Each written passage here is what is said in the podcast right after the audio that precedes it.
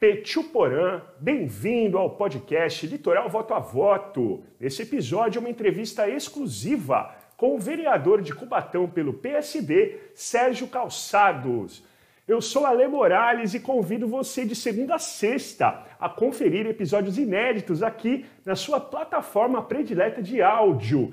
Um bate-papo sobre política com os principais protagonistas que fazem da política o dia a dia das 13 cidades da Baixada Santista e Litoral Norte. Para a gente começar nossa entrevista, está aqui com a gente. Você assiste em vídeo as nossas entrevistas no blog litoralvotoavoto.com.br. O Sérgio Calçados, vereador de Cubatão. Tudo bem, Sérgio? Bem-vindo. Ô, Ale, boa tarde. Eu que agradeço o convite e, mais do que nunca, é, dizer da importância que temos em discutir as ações de todo o legislativo e as ações políticas em toda a Baixada Santista, e você em Bertioga, nós aqui na cidade de Cubatão, tentando desenvolver estratégias para o melhor para a Baixada Santista. A gente vai falar de política, mas eu não vou deixar de registrar dessa moral para o Sérgio, que também é empresário aqui na cidade de Bertioga. O Sérgio está em Cubatão, mas a gente tá, a Bertioga está no coração do litoral, né? Ali na, dividindo o, o sul e o norte. Você também é um dos caras que acredita aqui na nossa cidade, né, Sérgio? Sim, na realidade, o meu irmão, meu irmão Carlos, é, tem um comércio aí e ele teve um probleminha de saúde no último ano, graças a Deus está melhor, mas nós desde então pegamos, demos todos os, o suporte para a Bertioga. E eu vou semanalmente a Bertioga, adoro essa cidade, adoro. Uma cidade que acolhe, uma cidade de um povo ordeiro, trabalhador, e passamos juntos esse momento de dificuldade, onde o comércio ficou fechado, e eu vi o quanto o comerciante daí também sofreu, como comerciante de Cubatão, também de toda a Baixada Santista, e que não de todo o Brasil, para que pudéssemos restabelecer as nossas vidas. E assim, gradativamente, temos feito. Ô Sérgio, queria começar o nosso papo falando sobre política. Uh, você teve interesse quando pela política? Desde garoto? Foi uma coisa uh, intempestiva, surpresa? Conta um pouquinho da sua trajetória na política. Quando foi o seu interesse, Sérgio? Não, Ale, nunca tive. Assim, sempre fui uma pessoa muito ativa. Somos filhos, cinco, cinco irmãos, quatro homens e uma mulher. E meu pai metalúrgico da antiga Cosipa, fui metalúrgico também mas sempre tive um gosto pelo comércio. É, na realidade, o que me levou a, a me tornar um vereador, é, houve um momento aqui na cidade de Cubatão onde fora criado um cartão chamado cartão servidor. Esse, esse cartão ele servia para quê? Para criar o fomento na cidade de Cubatão. Um antigo, a antiga prefeita da cidade, ela fez esse cartão que veio num momento muito oportuno. É, cada servidor poderia gastar um determinado valor. Só que chegou um, um momento da economia que ou não houve os repasses é, desses valores para a empresa que fazia a geração, do, que fazia o fomento do cartão. E automaticamente nós, comerciantes, tomamos um calote por um período. Quando começaram essas discussões, eu ativamente, junto com outros comerciantes da cidade de Cubatão, começamos a, a tomar corpo e ir atrás dos nossos direitos. E aí eu fui vendo o quanto seria importante você ter pessoas cada um na sua classe, cada um na sua representatividade, que pudessem levar uma palavra e pudessem trazer uma oratória e um discurso diferente e a tradução do que é o discurso, é colocá-lo em prática. E assim o fiz, me tornando candidato a vereador é, no ano de 2016 e, graças a Deus, conseguindo ser, naquele período, o décimo mais votado.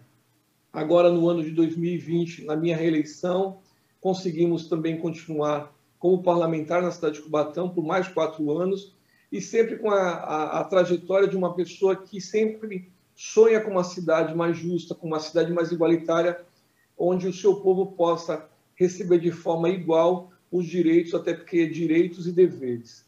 Mais do que nunca, a cidade de Cubatão, assim como Bertioga, precisa passar por um, um processo de transformação e buscar cada vez mais trazer esse conceito que são as cidades. Sérgio Calçados, vereador de Cubatão pelo PSB. O Sérgio, eu queria ouvir a sua opinião, a sua análise do processo eleitoral que a gente viveu recentemente em Cubatão, com a reeleição do prefeito, com a sua reeleição, colegas novos, outros reeleitos também. Fala um pouquinho como, você, como foi o processo eleitoral em Cubatão, Sérgio. Não, foi um processo atípico, foi um processo que se encaminhou de uma forma é, onde é, o político, a classe política, ela se encontra muito descrente, de uma maneira em geral. A gente basta você olhar todo o cenário que se, se passa pelo Brasil, são pessoas que acabam se utilizando desse momento de uma pandemia e as denúncias são gravíssimas de pessoas que se apropriam daquilo que não é dela e a classe política, por sinal, paga um preço é, por não ter a credibilidade. Então foi uma eleição muito difícil, onde trazer e traduzir o voto, buscar as pessoas têm que realmente trazer a credibilidade. E assim nós o fizemos. Trabalhamos, como fizemos ao longo dos quatro anos, sempre levando uma verdade que seja a verdade de todos, trazendo a tradução dos nossos anseios, das nossas vontades, e assim também foi no executivo. Continuamos na base do governo, acreditando que podemos criar um projeto de cidade. Você não consegue fazer um projeto de cidade somente em quatro anos, e assim é, estivemos é, junto com o atual prefeito, que também conseguiu a sua reeleição, e a população de Cubatão assim traduziu, elegendo também o chefe do executivo novamente, e aí esse vereador também foi novamente o décimo mais votado. E, e, como você próprio disse, houve uma renovação muito grande na Câmara de Cubatão também, até porque muitos dos nossos pares acabaram buscando é, a, a, eleição para o executivo, mas graças a Deus, é, hoje o parlamento de Cubatão encontra-se pelo menos 50%, 50% a 60% renovado, mas nós estamos aqui aprendendo no dia a dia e também levando um pouquinho de tudo que nós aprendemos ao longo desses quatro anos para aqueles que estão chegando agora nessa casa.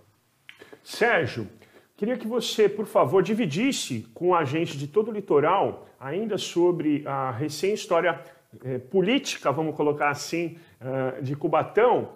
Viveram foram anos muito turbulentos, né? Você pegou dois mandatos assim, pegando fogo, vamos dizer assim, né? que foi o último da ex-prefeita Antonieta, é, perdão, da ex-prefeita Márcia Rosa e a, ex-prefeita Antonieta que eu citei foi do Guarujá, gente, que está escutando. A gente também teve um último mandato super conturbado. E uh, os dois primeiros anos, pelo menos, do Ademário, eh, foram anos de muito protesto na Câmara. Vocês votaram mudanças eh, significativas, né? fecharam empresas, enfim.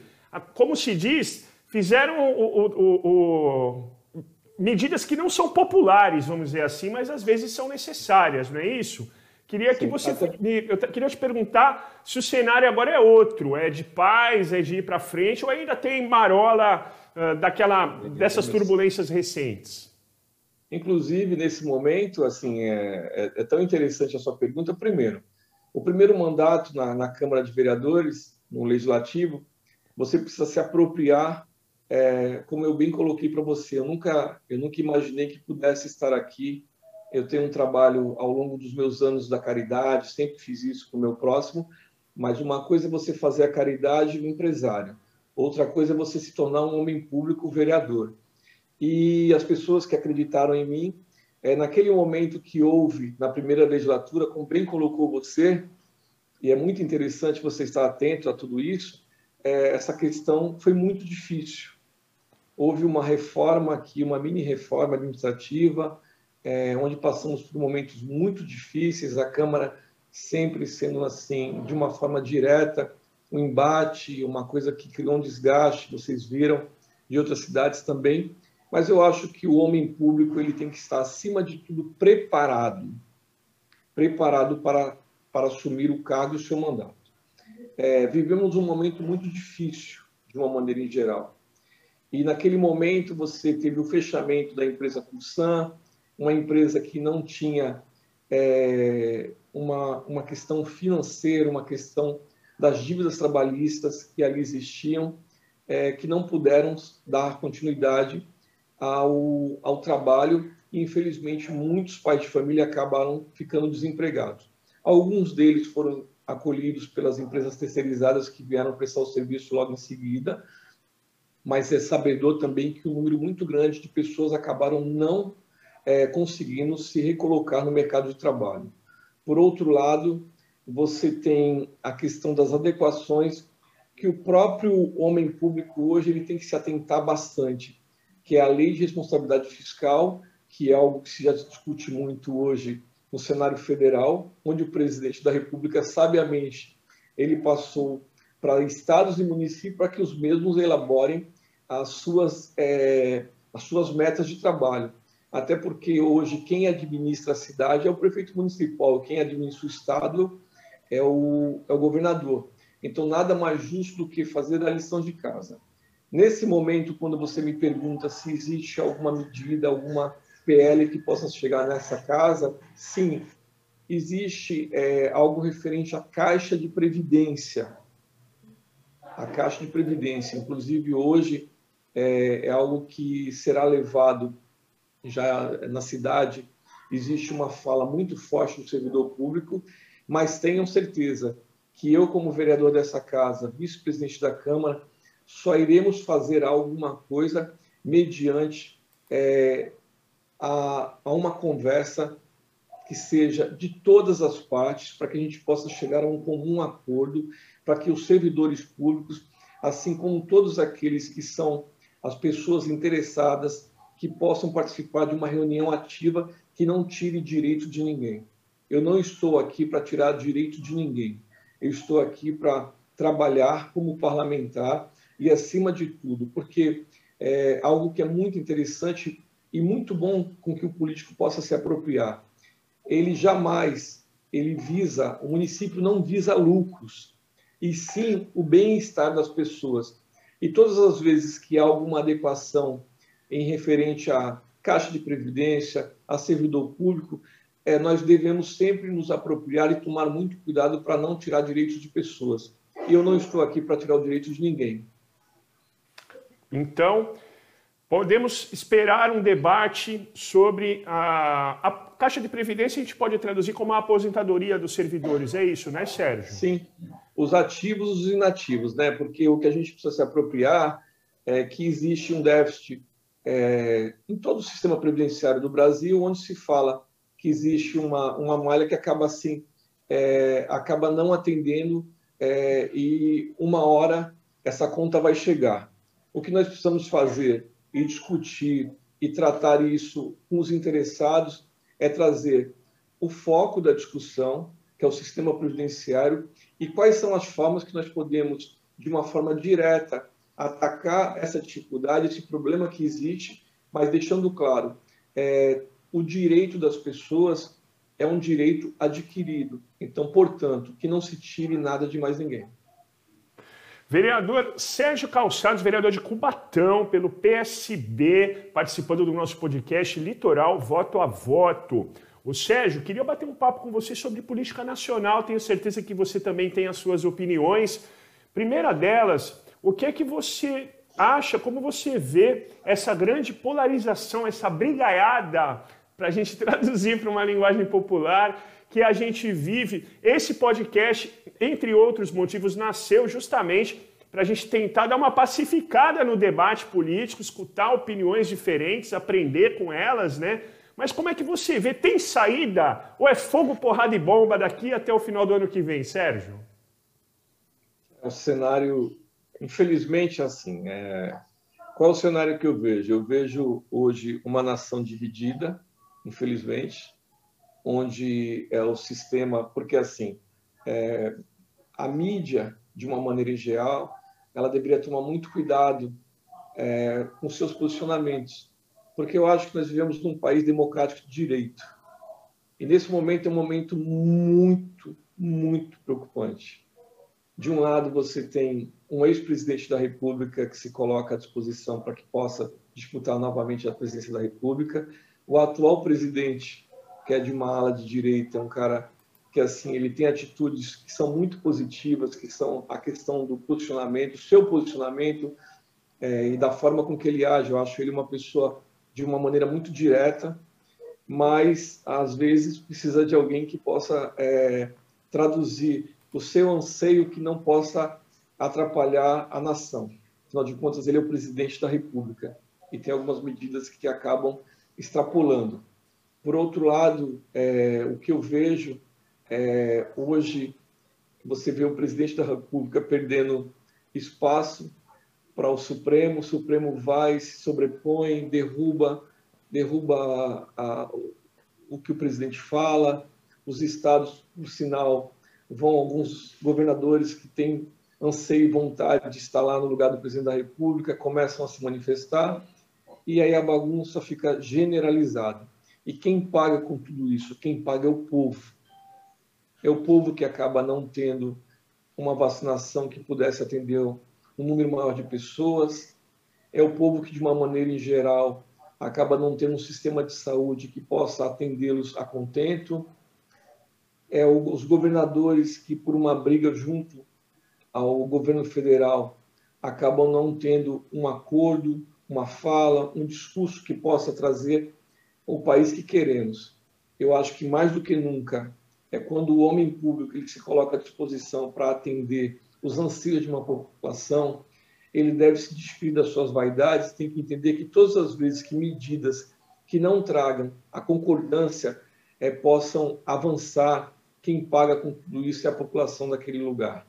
Então, eu acho que, mais do que nunca, é se despedir das vaidades e entender que defender os interesses do povo é, é estar fazendo aquilo que Deus nos ensinou, é você se doar. E mais do que nunca, é, nesse momento, o que eu tenho pedido muito é que Deus possa dar é, sabedoria para que quem quer que seja que venha a ser presidente da República, que, e, ou então governador do Estado, que possa ter a simplicidade de entender os anseios da população. É ouvir o que a população quer que seja feito. O homem público ele está aqui de passagem. O gabinete, ele é passageiro. Amanhã você cai na ociosidade de ser só mais um que passou por lá. Infelizmente, tem pessoas que querem perpetuar no poder. E perpetuar no poder, é, eu acho que é uma idiotice. Sérgio Calçados, vereador de Cubatão, do PSB. Vou fazer uma última pergunta para a gente fechar a nossa entrevista, Sérgio. Já agradecendo e dando os parabéns aí pela sua assessoria, muito atenciosa, muito competente também.